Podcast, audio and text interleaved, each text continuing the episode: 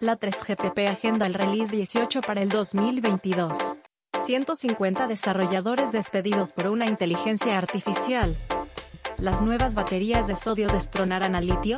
Y Rakuten apuesta en serio por Open RAN. Esto y más, en Telecom Podcast.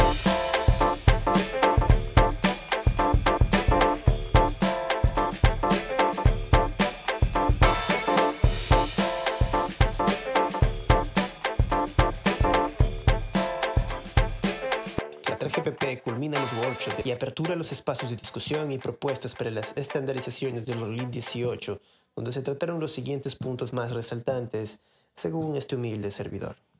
Evolución del MIMO, mejoramiento de la movilidad, realidad aumentada, LTE en V2X y NR en V2X, inteligencia artificial, machine learning, network coding y la minimización de drive test o comúnmente llamado el.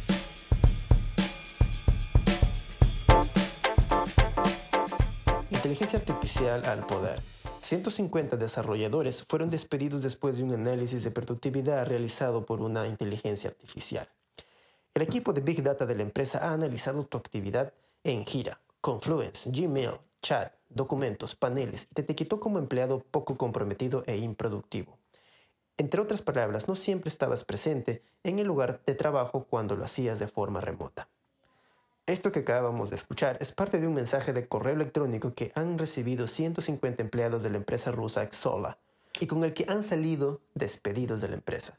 La carta está firmada por el CEO y fundador de la compañía, Alexander Gagaptivov, en el que también se ofrece ayudar a los empleados despedidos a encontrar un nuevo puesto de trabajo donde puedan ganar más y trabajar menos.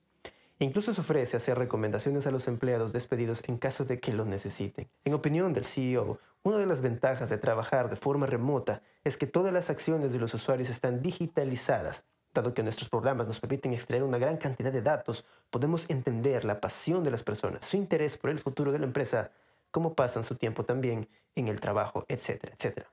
Según el CEO, con estos datos a la mano, la empresa puede saber qué empleados son más activos y si es que se reúnen y quienes no lo hacen.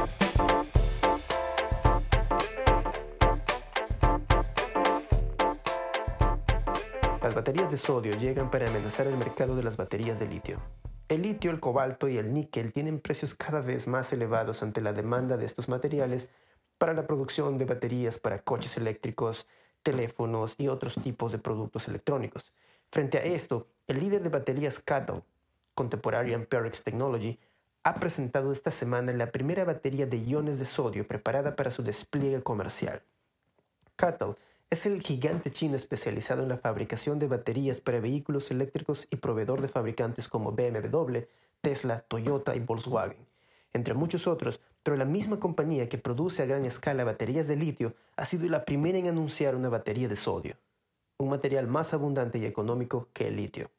Según Discover Reuters, se espera que para el 2022 las provisiones de litio sean escasas, y en este movimiento CATL implica que hay un plan B, por si no hay suficiente litio para todas las baterías requeridas en los coches nuevos eléctricos. Estas nuevas baterías de sodio promueven cargas del 80% en 15 minutos, una buena densidad de energía y una mayor estabilidad térmica, para funcionar correctamente tanto en altas temperaturas como en bajas. Esto último es precisamente su mejor ventaja respecto al litio, más allá de su coste económico. La primera generación de baterías de iones de sodio dispondrá de una densidad de energía de 160 watts horas por kilogramo, un nivel aceptable aunque por debajo de lo alcanzado con el litio, donde las baterías llegan alrededor de 200 a 250. Por el momento, han dado los primeros pasos para iniciar su producción, pero la mirada ya está puesta en su segunda generación de baterías de iones de sodio con una densidad energética de 200 watt hora por kilogramo. Habrá que esperar para ver si el sodio logra con el tiempo disputar el litio, el reinado como el material más utilizado para baterías.